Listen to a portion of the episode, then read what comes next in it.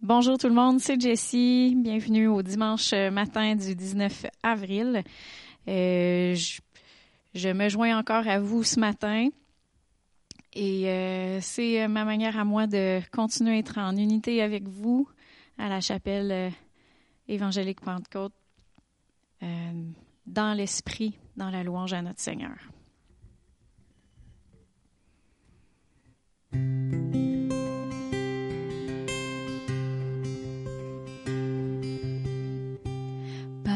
Ce qu'il vit.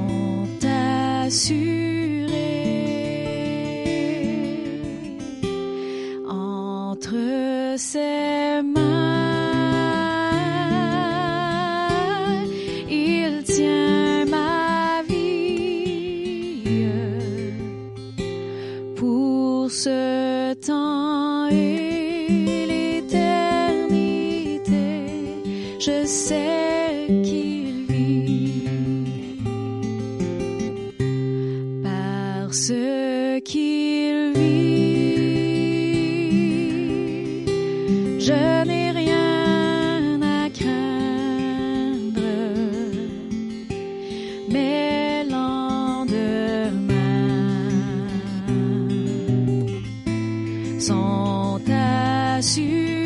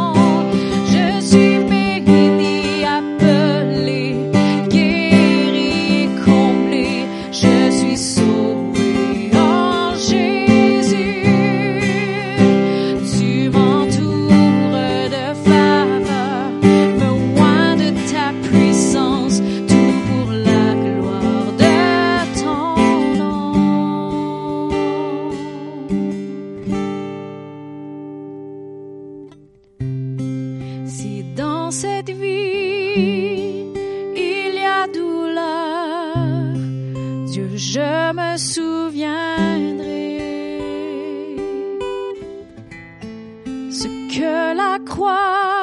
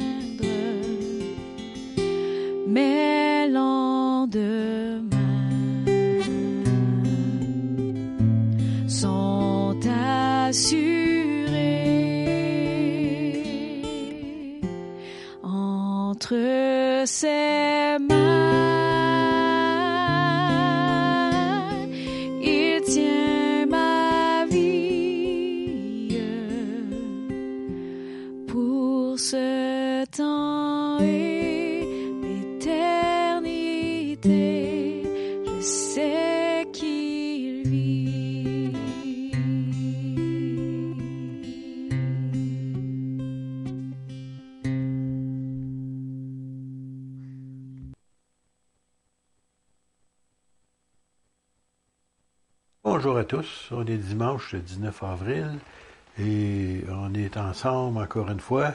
Malheureusement, on ne peut pas être ensemble dans le même lieu, mais on peut être ensemble à l'écoute de la parole. Et puis ça fait un privilège pour moi de vous annoncer encore une fois la parole cette semaine. Alors je voulais vous euh, donner un nom à cette semaine à l'enseignement, c'est l'heure de se réveiller. Ah, je sais, ce matin, vous vous êtes réveillé, mais je ne parle pas de ce réveil-là, et je ne parle pas du sommeil normal de la nuit.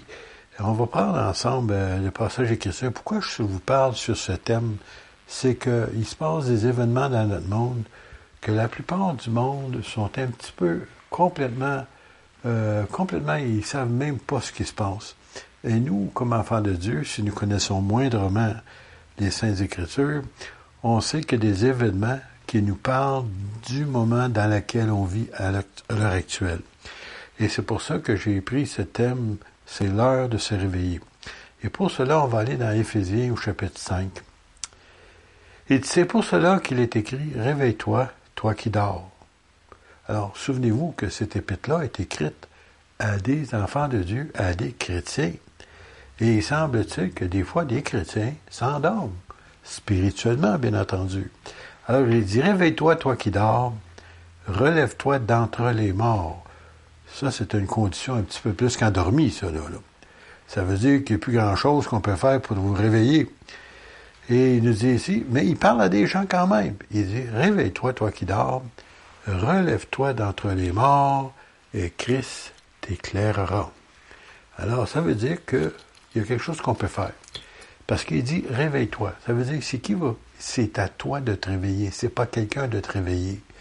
Et il dit, relève-toi. Ça veut dire, c'est à toi de se réveiller, de te de se euh, pardon, de se relever. Il n'y a pas personne d'autre que toi qui peut le faire parce que tu es responsable de ton âme. Alors, il dit, si tu fais ça, ben, il dit, Christ va t'éclairer, va te ramener, va te ramener à ta condition de servir Dieu, va te ramener à cette place où, à un moment donné, où Dieu, dans cette même église, il, parle dans l'Apocalypse à des églises, puis une entre autres, c'était l'église d'Éphèse. Cette église qui était au début une église qui était euh, la place que Paul est resté, puis enseigné, par former des serviteurs de Dieu. C'est une église en feu, une église qui aimait Dieu, qui le servait de tout son cœur.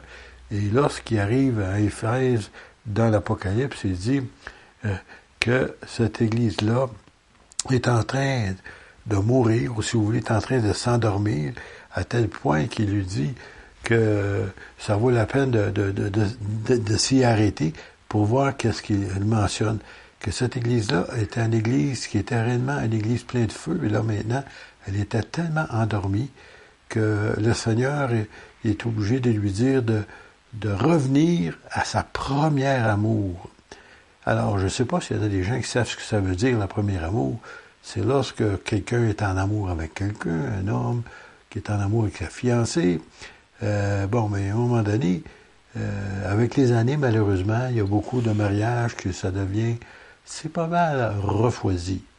Mais le Seigneur nous dit, dans le Seigneur, qu'il y a un amour que nous avions au début, et la plupart d'entre nous, on peut s'en souvenir. Comment qu'on était réellement pas endormi, mais réveillé à tel point que on, on, tannait les gens qui étaient autour de nous à, leur parler de Jésus. Même les gens ne voulaient même plus nous voir tellement qu'on était en amour avec le Seigneur. Alors maintenant, il dit à cette église-là, qui est en train de s'endormir, de se relever, et regardez bien ce qu'il dit. Prenez donc garde de vous conduire avec circonspection, c'est-à-dire faire attention à la manière qu'on se conduit, non comme des insensés, mais comme des sages. Rachetez le temps, ou en d'autres mots, cessez de perdre votre temps. Rachetez le temps car les jours sont mauvais. Alors imaginez-vous quand Paul écrit cela, il était sous l'Empire romain, où la persécution de l'Église était intense, dont on sait que l'apôtre Paul lui-même, finalement, il a été incarcéré dans une prison à Rome, puis finalement, ben, il en est mort, ils l'ont exécuté. Mais juste pour vous dire que les jours dans ce temps-là étaient mauvais, ça allait très mal. Les chrétiens étaient persécutés. Et nous, aujourd'hui, oui, il y a des choses qui vont mal. Oui, on n'aime pas la situation dans laquelle on vit à l'heure actuelle. Oui, on a hâte de, sortir de nos confinements, comme ils nous disent. Mais j'aimerais vous dire que c'est rien comparé à ce que l'apôtre Paul vivait dans son temps. Alors, on n'est pas si mauvais. C'est pas si mauvais que ça pour nous, malgré que on vit des temps difficiles. C'est pourquoi il rajoute ne soyez pas inconsidérés, mais comprenez quelle est la volonté du Seigneur. Puis là, ici, il nous donne une façon, pour ceux qui sont réveillés, dit ne vous enivrez pas de vin. C'est de la débauche. Soyez, et ceux qui comprennent un petit peu le français, vous savez, quand c'est marqué soyez, c'est à l'impératif. Alors il dit soyez au contraire remplis de l'esprit. Pas seulement dimanche matin, là, à la semaine longue. Entretenez-vous par des psaumes, comme on l'a fait il y a quelques semaines, on a lu des psaumes, par des hymnes et par des cantiques spirituels. Il rajoute chantant et célébrant de tout votre cœur les louanges du Seigneur. rendez continuellement grâce pour toutes choses à Dieu le Père au nom de notre Seigneur Jésus-Christ, vous soumettant les uns aux autres dans la crainte de Christ. Alors, euh, si vous trouvez le temps long, mais essayez donc de vous en tenir par des psaumes, par des hymnes, des cantiques spirituels, chantant et célébrant de tout votre cœur les louanges du Seigneur, et vous allez voir comment la joie et la paix vont envahir votre foyer. J'aimerais aussi vous amener dans un autre passage d'Écriture. J'aime bien ça m'appuyer sur la parole lorsque je vous parle. Dans l'Épître aux Romains au chapitre 13 et à partir du verset 11. Il rajoute ceci, Cela importe d'autant plus que vous savez en quel temps nous sommes. Alors, tout à l'heure, je vais vous en parler un petit peu plus, mais en quel temps nous sommes?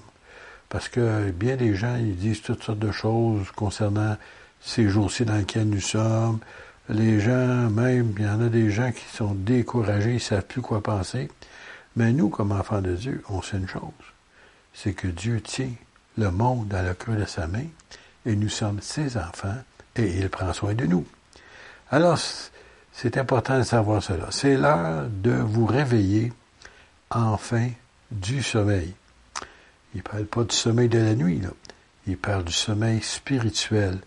Croyez-le ou pas, la plupart des chrétiens, à un moment donné, dans leur vie spirituelle, on s'endort, on devient habitué, et puis qu'est-ce qui arrive, c'est qu'on perd notre zèle et notre amour pour Dieu. Alors c'est enfin le temps de c'est l'heure de se, de se réveiller enfin de notre sommeil, c'est car maintenant, le salut est plus près de nous que lorsque nous avons cru. Alors imaginez-vous qu'en quelle année vous avez connu le Seigneur, en quel mois, en quelle date. Alors imaginez-vous maintenant comme on est encore plus proche du retour du Seigneur. Et alors c'est temps de se réveiller. La nuit est avancée et le jour approche. Le jour, le jour du retour de notre Seigneur. Dépouillons-nous donc des œuvres des ténèbres. Hein, on se débarrasse des choses que les gens de ce monde font, mais que c'est pas nécessaire. Et revêtons les armes de la lumière, hein, les armes spirituelles de l'enfant de Dieu. Marchons honnêtement, comme à plein jour, loin des excès et de l'ivrognerie, de la lecture et de l'impudicité, hein, l'immoralité, des querelles et des jalousies. Hum, le mot querelle. Les chrétiens, certainement, ils n'ont jamais de querelle, hein? Mais oui, malheureusement, ça nous arrive. Et les jalousies, on est jaloux d'un tel dans l'Église, l'autre il a plus que nous, il a une plus belle voiture, il a un meilleur salaire, un meilleur emploi, etc. Non, il faut se débarrasser de cela. C'est pas de Dieu que nous pensions de cette façon-là. Après ça, il dit au verset 14, mais revêtez-vous du Seigneur Jésus-Christ, ça veut dire du caractère de Christ, de Jésus. Et n'ayez pas soin de la chair ou de notre vieille nature pour en satisfaire ses convoitises, hein, comme anciennement nous étions. Là, je vais vous amener dans un autre texte, une autre pensée, qui nous montre aussi dans quel temps on vit. Euh, depuis quelque temps, euh, j'ai eu connaissance, vous savez, le fameuse fléau qu'on appelle le COVID-19 ou le coronavirus, ainsi de suite. Là. Euh, et puis comment les gouvernements ont été capables de nous garder séquestrés, si vous voulez, dans nos maisons, euh, nous garder de ne pas aller travailler, de nous garder sous leur emprise, en somme, non pas militairement, mais en somme, nous faisant craindre le pire si on sort, qu'on pourrait attraper ou transmettre ce virus à d'autres. Et puis, euh, à tel point que les gens sont réellement craintifs. Et puis, cela nous annonce quelque chose qui s'en vient. Il nous parle d'un vaccin. Et ce vaccin qu'ils aimeraient que tous les êtres humains sur la planète puissent l'avoir, c'est ce qu'ils ne savent pas, c'est qu'il y aurait quelque chose à ce vaccin et qui pourrait identifier chacun d'entre nous sans qu'on le sache. Pire que ça, à l'heure actuelle, dans certains pays, dont en Suède, ils installent une puce ici entre l'index et le pouce sous la chair. Et avec ça, il y a toutes sortes d'informations. Et que les gens, c'est comme une carte de crédit ou, si vous voulez, une carte d'hospitalisation, une carte pour le travail, ou dans des endroits où vous pouvez ouvrir même la porte chez vous, si vous voulez, avec cela, sans avoir une clé. Alors, ils essayent de nous amener à cette place où nous allons accepter cela. Et vous remarquez qu'à l'heure actuelle, dans beaucoup de magasins, lorsque vous allez pour payer, ils vous demandent autant que possible votre carte de crédit ou votre carte de débit. Ils n'aiment pas l'argent. Même dans certains endroits, ils refusent même de prendre l'argent. Alors imaginez-vous, j'aurais jamais pensé, quand j'étais jeune, qu'un jour, personne ne voudrait accepter de l'argent, parce que tout le monde voulait avoir de l'argent dans le passé. Mais ils sont en train de nous habituer, de nous soumettre à eux, et qu'un jour, on va être capable de prendre cette puce ou cette identification personnelle afin qu'on puisse acheter ou vendre ou faire quoi que ce soit. Mais à l'appui de ça, j'aimerais prendre la parole de Dieu qu'on va lire ensemble. Dans 1 Thessaloniciens, chapitre 4, imaginez-vous, ça fait 2000 ans, c'est écrit ça, au verset 13. Nous ne voulons pas, frère, que vous soyez dans l'ignorance au sujet de ceux qui dorment. Alors, il ne veut pas dire ceux qui se sont couchés puis qui dorment la nuit, là. Il veut dire ceux qui sont dans le Seigneur, qui sont des enfants de Dieu, nés de nouveau et qui sont décédés. Alors, de ceux qui dorment afin que vous ne vous affligez pas comme les autres qui ont point d'espérance. Parce que notre espérance, nous, c'est pas ici-bas, c'est que nous savons qu'un jour nous allons être avec le Seigneur pour l'éternité, puis un jour on va régner avec lui. Alors c'est pour ça que la crainte de la mort est partie, en tout cas pour moi, le jour que j'ai accepté Jésus dans ma vie, et la mort me ne faisait plus peur maintenant. Au verset 14 nous dit ici, car si nous croyons que Jésus est mort et qu'il est ressuscité. Croyons aussi que Dieu ramènera par Jésus et avec lui ceux qui sont morts. Ah, nos bien-aimés qui connaissent le Seigneur. Voici en effet ce que nous vous déclarons d'après la parole du Seigneur. L'apôtre Paul dit, selon et d'après la parole du Seigneur. Nous les vivants, rester pour l'avènement du Seigneur. Nous ne devancerons pas ceux qui sont morts, car le Seigneur lui-même a un signal donné à la voix d'un archange et au son de la trompette de Dieu, descendra du ciel et les morts en Christ, les enfants de Dieu qui sont, nous ont devancés, en Christ ressusciteront premièrement. Ça, c'est tous nos ancêtres, tous nos bien-aimés, tous ceux qui sont partis avant nous, qui connaissent le Seigneur. Ensuite, nous les vivants, qui seront restés, qui sommes encore vivants, nous serons tous ensemble enlevés avec eux sur des nuées, à la rencontre du Seigneur dans les airs, et ainsi nous serons toujours avec le Seigneur. Consolez-vous donc les uns les autres par ces paroles. Alors ici, ce qu'on parle ici, il y a bien des gens qui ont la difficulté à comprendre ça, puis même l'accepter, c'est qu'il nous dit, nous serons tous ensemble enlevés. Ça veut dire que c'est l'enlèvement des enfants de Dieu, de l'Église, mais ceux qui sont pas endormis, ceux qui sont réveillés, ceux qui attendent le Seigneur. Il nous dit que les morts en Christ vont ressusciter premièrement, et nous, puis on rencontre le Seigneur. Ça, ça s'appelle l'enlèvement, et c'est pas sur la terre, mais c'est dans les nuées. On rencontre le Seigneur dans les nuées. Et c'est pour ça ça va se faire quelque chose, ça va se faire tellement rapide, dans un clin d'œil. Et bien entendu, un clin d'œil fait plus que dire juste faites un clin d'œil, mais ça veut dire toutes les fois que votre paupière se ferme, c'est ça, le clin d'œil qui veut mentionner. Twinkling of an eye en anglais. Consolez-vous donc les uns les autres par ces paroles. Ça, c'était la première épître de Thessaloniciens. Mais dans ce temps-là, comme aujourd'hui, il y a des gens qui troublent les gens dans les églises et qui racontent, comme il y en a certaines sectes qui disaient que Jésus était revenu. Et la dernière fois, il avait dit ça au début en 1900, je crois que c'est 1914. Après ça, un peu plus tard. Puis finalement, ils ont décidé qu'il était revenu, mais personne ne l'avait vu. Bon, mais l'apôtre Paul, il aime ça mettre de l'ordre dans notre enseignement puis dans notre doctrine. Alors, il dit ici, dans 1er Thessaloniciens, toujours, chapitre 5, on va continuer dans ce qu'on lisait tout à l'heure, pour ce qui est des temps et des moments. Vous n'avez pas besoin, frère, qu'on vous en écrive. Moi, je rajoute et sœurs aussi, hein? car dans ce temps-là, il parlait juste aux hommes. Car vous savez vous-même que le Seigneur viendra comme un voleur dans la nuit. Oh, les voleurs, hein, ils, vous disent pas quand ils vont passer. Hein?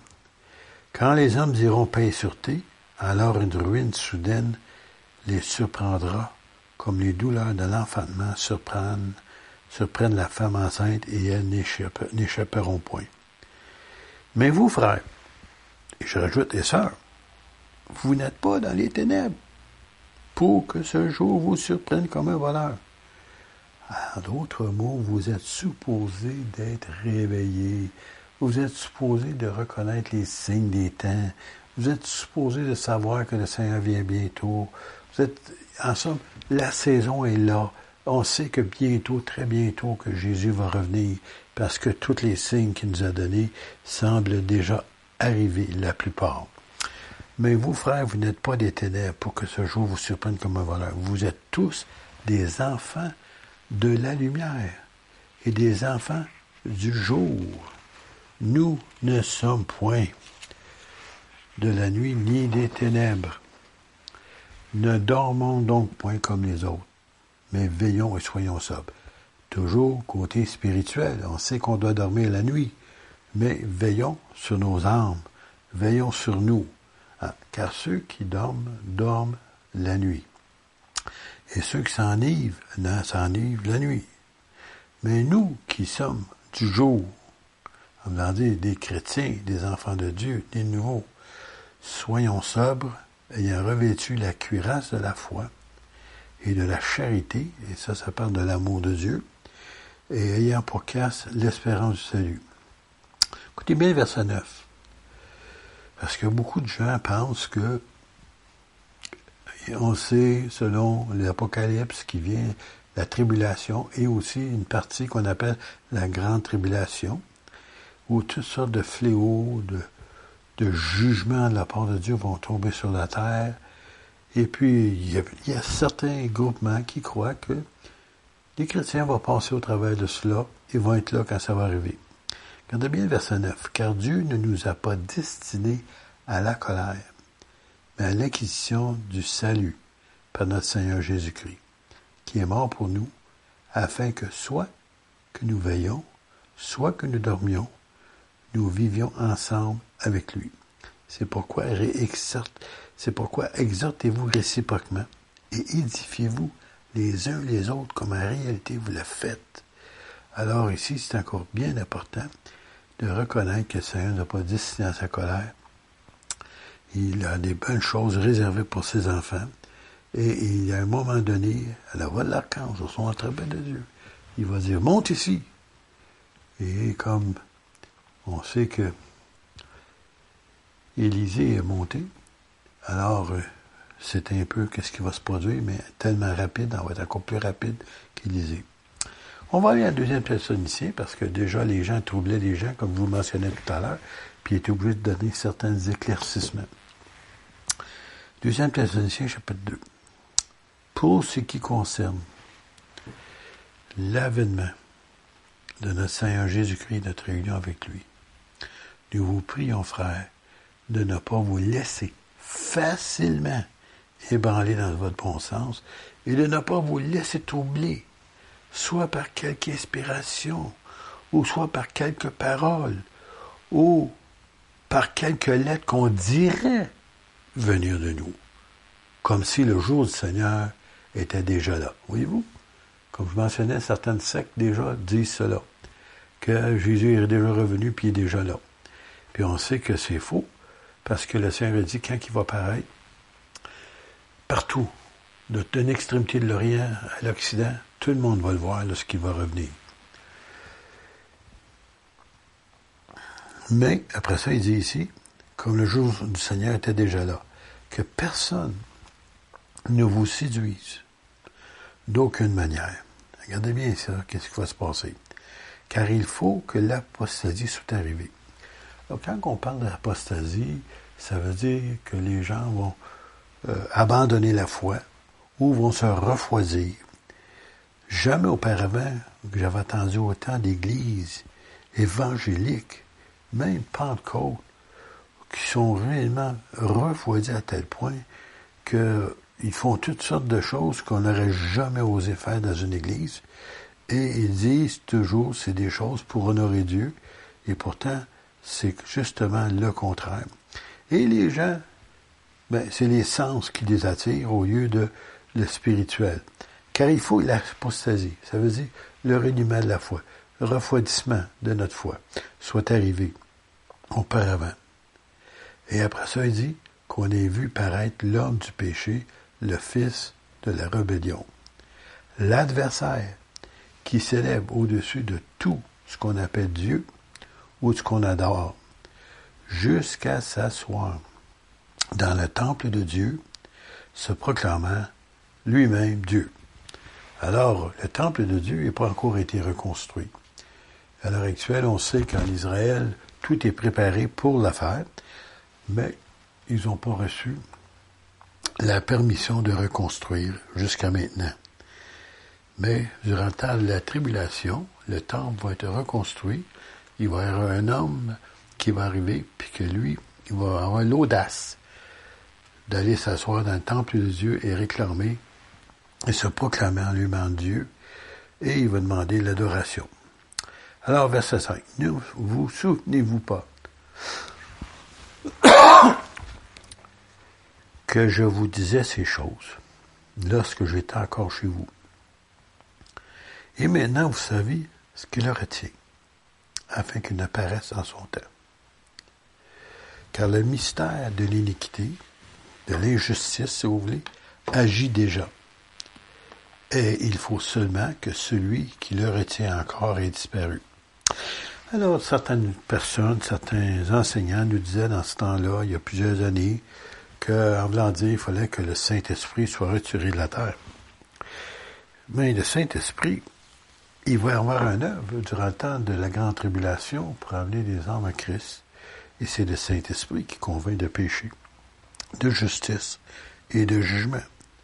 Alors, euh, celui qui le retire, faut qu'il disparaisse. Alors, mon interprétation personnelle, et comme d'autres aussi le mentionnent aussi, c'est tout simplement les enfants de Dieu qui servent le Seigneur fidèlement aujourd'hui, que par notre influence dans le monde dans lequel on vit aujourd'hui, ça empêche les gens et le monde et le péché et Satan même de faire ce qu'il voudrait faire et accomplir son dessein parce qu'on est un obstacle.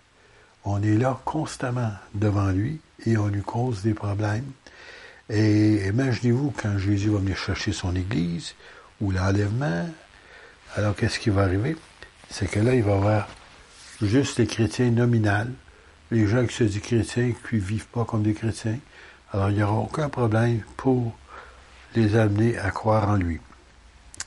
Après cela, alors apparaîtra l'impie, que le Seigneur Jésus détruira par le souffle de sa bouche, et qu'il anéantira par son avènement, quand Jésus va revenir sur la terre. Première chose qu'on a lu à Thessaloniciens, c'était dans les airs. Nous le rencontrons dans les airs, dans un clin d'œil, à la voix de la, trompette de Dieu et la voix de l'archange, on va monter ensemble. Il nous dit après ça, l'apparition de cet impie se fera par la puissance de Satan, avec toutes sortes de miracles. Dans des miracles, il va en avoir des signes et des prodiges, regardez bien ça, mensongers. Et avec toutes les séductions de l'iniquité pour ceux qui périssent parce qu'ils n'ont pas reçu l'amour de la vérité pour être sauvés. En d'autres mots, les gens qui refusent, qui ne veulent pas entendre la parole, qui refusent d'accepter Jésus comme Seigneur et Sauveur, mais le Seigneur va leur envoyer une puissance d'égarement. Aussi Dieu leur envoie une puissance d'égarement pour qu'ils croient au mensonge, afin que tous ceux qui n'ont pas cru à la vérité, mais qui ont pris plaisir à l'injustice, soient condamnés. Pour appuyer ce que je vous ai dit tout à l'heure concernant la puce électronique et qui puisse nous retrouver, et ainsi suite. Mais on va regarder un peu dans l'Apocalypse chapitre 13, qu'est-ce que ce livre qui a maintenant 2000 ans nous raconte, nous raconte. Au premier verset, on va commencer. Puis j'ai vu monter de la mer une bête. Alors le Seigneur appelle ces hommes-là une bête, avec dix cornes et sept têtes, et sur ses cornes dix diadèmes, et sur ses têtes des noms de blasphème. Regardez bien ici, la bête qui, j'ai vu monter cet homme, quand il va apparaître, était semblable à un léopard. Ça, c'est tous des qualificatifs qu'il lui donne. Vous savez comme un léopard est rapide. Ses pieds étaient comme ceux d'un ours, très fort, et sa gueule comme la gueule d'un lion, hein, le roi des animaux. Le dragon, pour ceux qui ne savent pas qui il est, c'est Satan, lui donna sa puissance et son trône et une grande autorité. Et tout à coup, il se passe un miracle, il arrive quelque chose qui est blessé à mort. Et je vis l'un de ses têtes comme blessé à mort, mais sa blessure mortelle fut guérie. Et toute la terre était dans l'admiration derrière la bête.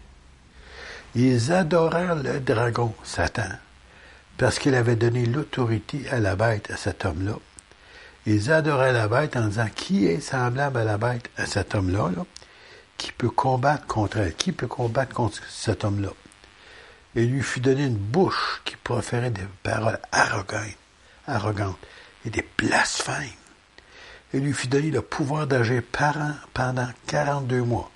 42 mois, c'est trois ans et demi. La deuxième partie de la grande tribulation et il ouvrit sa bouche pour proférer des blasphèmes contre Dieu, pour blasphémer son nom. Et son tabernacle, ça c'est la maison de Dieu, et ceux qui habitent dans le ciel. Et il lui fut donné de faire la guerre aux saints. Ça, c'est ceux qui vont être sur la terre et qui ont raté l'enlèvement, mais qui sont revenus au Seigneur après, ou qui se sont convertis durant ces jours-là. Il lui fut donné de faire la guerre aux saints et de les vaincre il lui fut donné autorité sur toute tribu, tout peuple, toute langue et toute nation. En d'autres mots, ça va être un dictateur mondial. Et tous les habitants de la terre, imaginez-vous, l'adoreront. Ceux dont le nom n'a pas été écrit dès la fondation du monde dans le livre de vie de l'agneau qui a été immolé. Juste là, je serais tellement heureux de savoir que mon nom est écrit dans le livre de vie parce qu'on est sauvé. Alors, si quelqu'un désirait entendre, regardez bien ça, on va aller un petit peu plus loin là. Si quelqu'un mène en captivité, il y aura une captivité. Il y en a des gens qui vont être emprisonnés. Si quelqu'un est tué par l'épée, il faut qu'il soit tué par l'épée. Toujours à cause de sa foi. C'est la persévérance, ici, la persévérance et la foi des saints. Puis j'ai vu monter de la terre un autre bête, un autre monsieur, qui avait deux cornes, écoutez bien, semblables à celles d'un agneau. Il ressemble, qui est l'agneau? L'agneau de Dieu, qui est Jésus. Mais celui-là ici, dit qu'il est semblable. Ce n'est pas Jésus. Semblable à celle d'un agneau, puis qui parlait comme un dragon. Dragon, c'est Satan. Cette bête ou cet homme exerçait toute l'autorité de la première bête. Alors, il y a deux hommes. Un, c'est un faux prophète, puis un, c'est l'Antéchrist. En sa présence, et elle faisait que la terre et les habitants adoraient la première bête dont la plaisir mortelle avait été guérie. En d'autres mots, encore une fois, Satan, il ne sait pas comment faire des choses nouvelles. Il imite toujours Dieu, le Père, le Fils, le Saint-Esprit, et la mort de Jésus, la résurrection de Jésus. Alors lui-ci essaye de faire la même chose. Il essaie d'imiter.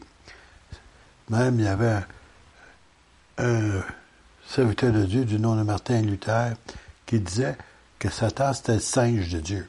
Vous savez qu'un singe fait des grimaces, c'est ce qu'on lui fait une grimace. Alors, il n'est pas capable d'inventer rien de nouveau. Il est obligé d'imiter Dieu.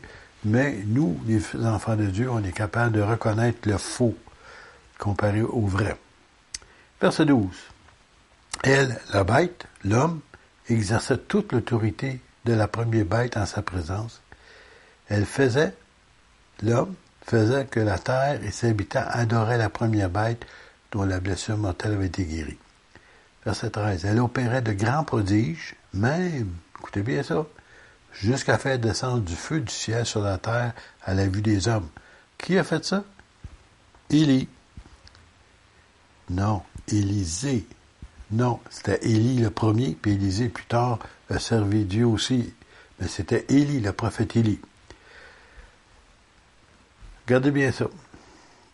Et elle, l'homme, elle séduisait les habitants de la terre. Les gens, ils étaient un peu comme hypnotisés par les prodiges qu'il faisait, qui lui étaient donnés d'opérer en présence de la bête, disant aux habitants de la terre, de faire une image à la bête, à cet homme-là, qui avait la blessure de l'épée et qui vivait. Il avait une blessure mortelle, il est mort, puis semble-t-il qu'il est ressuscité. Il lui fut donné d'animer l'image de la bête afin que l'image de la bête parlât et qu'elle fit que tous ceux qui n'adoraient pas l'image de la bête fussent tués. Hmm est obligé? Là, on adore Dieu. On est libre de servir et d'adorer Dieu. Mais là, ici, ce n'est pas de liberté. Vous êtes obligé de le faire. Et elle fit que tous, petits et grands, riches et pauvres, libres et esclaves, reçussent une marque sur leur main droite ou sur leur front, et que personne ne peut acheter ni vendre sans avoir la marque, le nom de la bête et le nombre de son nom. En passant, lorsque j'ai vu cela dernièrement concernant la puce qui était installée dans la main d'un homme, là, puis elle était installée sur sa main gauche. Mais il nous est dit ici qu'elle va être installée sur la main droite ou sur leur front. Il va y avoir une marque et probablement ce sera une petite puce, tellement petite, c'est la grosseur d'un grain de riz. Et je me souviens, il y a plusieurs années, j'ai montré à l'église une vidéo concernant cela. Et puis euh, les gens, ah, tu regardes ça, me semble ça se peut pas que ça va arriver un jour. Et ça fait peut-être 8 ou 10 ans de ça, j'ai présenté ça. Et on est rendu là où déjà, dans certains pays comme en Suède, c'est déjà, il y a plusieurs milliers de personnes qui acceptent cette marque-là, cette petite puce-là, si vous voulez, pour être capable de faire des, des, achats ou arriver chez eux ou rentrer au travail. Mais là, ici, ils nous disent que personne ne peut acheter ni vendre sans avoir la marque le nom de la bête ou le nombre de son nom. Ceci est ici la sagesse. Que celui qui a de l'intelligence calcule le nombre de la bête, car c'est un nombre noble, son nombre est de 666. Alors, euh, peut-être que pour vous, toutes ces choses-là, vous dites, ouais, mais ça va-t-il arriver? Mais écoutez, jusqu'à maintenant, on est arrivé, ils ont réussi a presque immobilisé la planète Terre à l'heure actuelle. Tous les gouvernements de ce monde mettent leur monde en confinement, empêchent les monde de sortir, ou leur disent de, faire ou de ne pas faire, et tout le monde, et si vous avez le malheur de vous assembler de plusieurs personnes ensemble, vous n'avez pas le droit de le faire, et si vous le faites, ils peuvent vous arrêter et vous donner une contravention. Je regardais justement aux nouvelles euh, hier et il disait qu'il y avait déjà 3 millions de dollars de contraventions émis envers ceux qui voulaient se rassembler, même s'ils n'avaient pas le droit. Alors imaginez-vous, on est rendu là. OK, on n'a pas encore ce qu'on appelle la roi martiale, mais ça s'en vient. La roi martiale, c'est lorsque l'armée vient et prend le contrôle. Mais à l'heure actuelle, même nos policiers sont obligés de soumettre et faire et à faire obéir aux gens cette loi qui vient. Alors, imaginez-vous, c'est même pas une loi martiale, puis on est obligé de l'obéir Sans cela, on peut même avoir des contraventions. Mais, ce que j'aimerais vous dire une chose, c'est qu'il y a certains signes des temps qui sont là, que de temps en temps, on a tendance à oublier. Premièrement, un de ces signes-là, c'est la création d'Israël. Premièrement, Dieu, pendant 2500 ans, Israël n'existait plus. Elle était toujours sous les contrôles de toutes sortes de nations. Et euh, à un moment donné, en 1948, je crois que c'est le 14 mai, la nation d'Israël était déclarée une nation. Et puis, il y a un autre verset qui nous dit dans Luc que Jérusalem, parce que Jérusalem encore était sous le contrôle de toutes les nations, va être foulé aux pieds jusqu'au temps, si vous voulez, que le temps des nations va être fini, ou qu'on va achever le temps des nations, ça veut dire ça c'est nous autres, et ça va revenir encore une fois au temps d'Israël. Et en 1977, au mois de mai, euh, la ville fut complètement libérée des nations. Et la seule chose qu'ils n'ont pas encore, c'est leur temple. Alors on est en train de vivre réellement des signes des temps. Et ce peuple qui n'était plus un peuple, Dieu avait dit il y a tellement longtemps dans Isaïe au chapitre 43, et je vais reprendre juste quelques versets pour appuyer ce que je viens de vous dire. Dans 43 à partir de verset 5, Ne crains rien, car je suis avec toi. Parle à Israël. Et souvenez-vous, dans ce temps-là, ils étaient, encore une fois, ils n'étaient pas réellement libérés de tout. Je ramènerai de l'Orient ta race, l'Orient c'est l'Est. Je te rassemblerai de l'Occident, de l'Ouest, et je dirai au septentrion, ça c'est au nord, donne, et au midi, ne retiens point. Il y a plusieurs années de ça, j'ai suivi des cours euh, sur euh, les signes des temps au début de ma conversion. il y avait un monsieur du nom de Dr. Turvey qui avait dépensé toute sa vie à étudier. Puis c'est monsieur qui était âgé maintenant. Puis il y avait toutes sortes euh, de, choses pour nous montrer, puis appuyer qu'est-ce qui avançait. Puis une des choses qu'il avait dit, dit, moi je suis âgé, dit, ce que je vous dis là, je ne verrai peut-être pas durant le ma vie. Alors moi, qui étais tout jeune dans le Seigneur, et ces choses réellement m'attiraient, je voulais savoir plus, il dit, puis il prenait ce texte dans il dit, je ramènerai de l'Orient, ça c'est de l'Est, et je te rassemblerai de l'Occident, de l'Ouest. Et je me souviens que durant le temps de ma vie, jusqu'à maintenant, de ma vie chrétienne, que j'ai vu des avions remplis d'Éthiopiens, des Juifs éthiopiens, ramenés dans leur pays en Israël. Et je voyais, mais le nord, qui c'était le septentrion, si vous voulez, c'est le nord, c'était la Russie. Et la Russie avait beaucoup, beaucoup, beaucoup de, de Juifs, mais ils refusaient de les laisser partir, de retourner en terre d'Israël. Puis ce monsieur-là, il dit, regardez comment c'est écrit. C'est un, ordre que Dieu donne. Il sert du mot donne. Il dit pas, si tu veux, revenez. Non, il dit donne. Il dit un jour, vous allez voir, les portes vont s'ouvrir de l'Union soviétique, parce que c'était l'Union soviétique dans le temps. Elle va s'ouvrir, puis il y a une quantité innombrable de gens qui vont venir en Israël. Et moi, je me souviens quand ça s'est produit, en tous les cas, des avions pleins de gens qui arrivaient là-bas. Par milliers, ils rentraient en Israël. Et puis, qu'est-ce qui était merveilleux, c'est lorsqu'ils pouvaient prouver qu'ils étaient des Juifs, même si c'était de d'autres nations, rentrant, ils étaient automatiquement, ils pouvaient devenir citoyens d'Israël. Chose que dans la plupart de nos pays, ça prend au moins cinq ans. Et eux, s'ils prouvaient qu'ils étaient juifs, ils étaient immédiatement acceptés comme citoyens. Et puis au midi, au sud, ne retient point. Et puis ils sont revenus, puis il y en a, puis il en revient encore. Puis plus que ça va, plus qu'il y en a qui revient. Je me souviens, il y a plusieurs années de ça, quand j'étais jeune, on appelait ça Jeunesse pour Christ, il y avait euh, un monsieur qui était pasteur, puis qui disait, j'ai un jeune homme ici qui travaille des lumières dans le, euh, en arrière, et puis euh, il aimerait nous parler. Puis ça, c'était en 1966 à peu près. Puis il dit, c'est un jeune homme-là, il dit, je ne sais pas pourquoi, mais il dit, je ressens que je dois retourner en Israël. Mais il dit retourner. Pour lui, c'est pas retourner. Il était montréalais. Il était élevé à Montréal. Il connaissait pas d'autre chose. Mais pour lui, il y avait quelque chose dans son cœur qui l'attirait de retourner là-bas.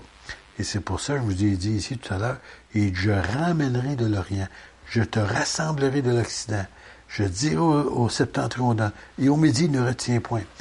Fais venir mes fils des pays lointains et mes filles de l'extrémité de la terre, tous ceux qui s'appellent de mon nom, que j'ai créé pour ma gloire, que j'ai formé et que j'ai fait.